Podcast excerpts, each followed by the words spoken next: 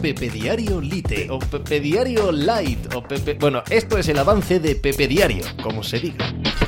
Hola, ¿qué tal? Hoy estamos a lunes 14 de eh, agosto del año 2023 y después de lo de Courtois, lo de Militao, el Real Madrid comenzó la liga ganando con claridad, con contundencia y haciendo una primera mitad verdaderamente buena en San Mamés, en la Catedral, aunque es cierto que el Athletic Club le dejó, bueno, le dejó espacio de sobra ¿eh? para, para lucirse pero todo eso queda empañado, por supuesto, por la lesión de Militao, el eh, cruzado de su rodilla, que le va a hacer perderse la mayor parte de la temporada. Si el Real Madrid el año pasado tenía un severo problema defensivo y ha perdido a su portero y a su mejor, para mí desde luego, defensa central, no puede nada más que calificarse como fin de semana trágico para las aspiraciones del Real Madrid. Y eso a pesar del buen partido, del buen inicio, de los tres puntos, de que le saca dos puntos al Barcelona, su gran rival por el título, porque lo que ha acontecido, la suma